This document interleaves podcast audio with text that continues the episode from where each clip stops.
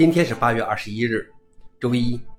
本期是银河观察第一千一百期，我是主持人银河老王。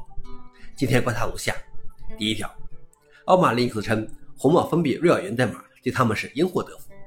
面对红帽封闭了其瑞尔源代码的访问的情况，奥马林克斯奥斯基金会主席说，奥马林克斯在过去一个月中采取的变通方法应该可以解决所有问题，但最离谱的情况除外。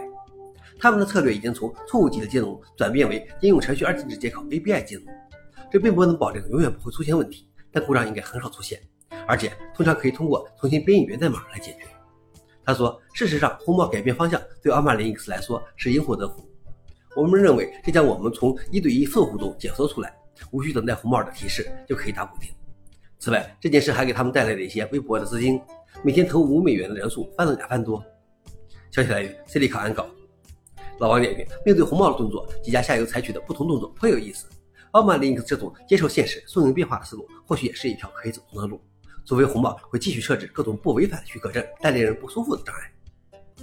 第二条是去世多年后，著名演员出演一部新电影。据报道，詹姆斯·电在去世六十八年后，在一部即将上映的新电影《回到伊甸园》中担任主演。电影中将使用类似于生成式深度伪造的人工智能技术，复制出一个数字版的詹姆斯·电。他将在电影中行走、说话，并与其他演员互动。这项技术远远超越了被动的数字重建或将一个人的脸覆盖在另外一个人身体上的深度伪造技术。这是电子数字克隆人第二次被安排拍摄电影了。二零一九年，有消息称他将在一部名为《寻找杰克》的电影中采用 CGI 技术复活，但后来被取消了。电子形象是 WRX 及其姊妹授权公司 CMT Worldwide 代理的数百个形象之一。消息来源：BBC。老王点评：以一个不靠谱未来学家的角度来判断，以后的影视作品可能绝大多数都是虚拟演员，可能甚至根本没有原型演员，而真正以真人出演的，可能类似于工业制品的货架上偶尔出现的一些手工制品，稀少而猎奇。最后一条是：未来三年，百分之四十的工人将因人工智能而需要重新掌握技能。IBM 的一项研究调查称，与六个月前相比，工作世界已经发生了变化。